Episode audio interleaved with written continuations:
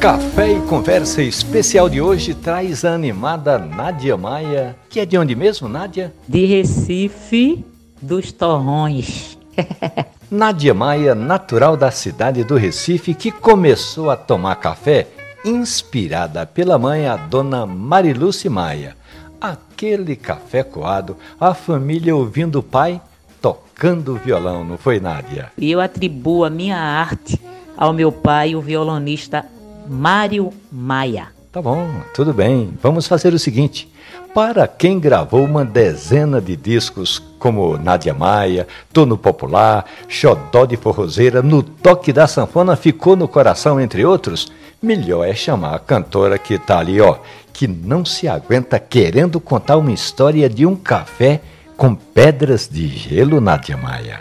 Oi, Romualdo. Que maravilha estar falando com você, amigo.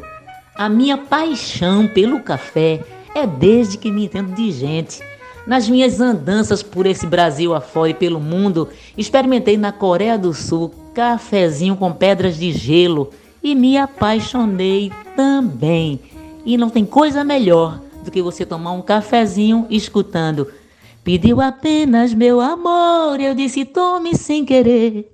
Juntou a fome com a vontade de comer.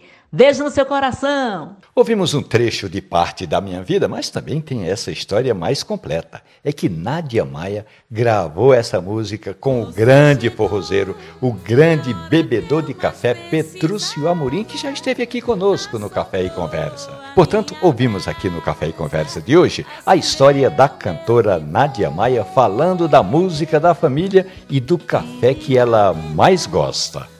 Você pode ouvir e baixar todas as nossas histórias que estão ali na página da radiojornal.com.br ou no seu aplicativo de podcast. Café e Conversa. Um abraço, bom café. Já tá fazendo parte da minha vida. Já entra lá em casa quando bem quer. Deita, dorme, sonha na minha cama. Me beija, me abraça e me ama. Bem cedinho faz o meu café.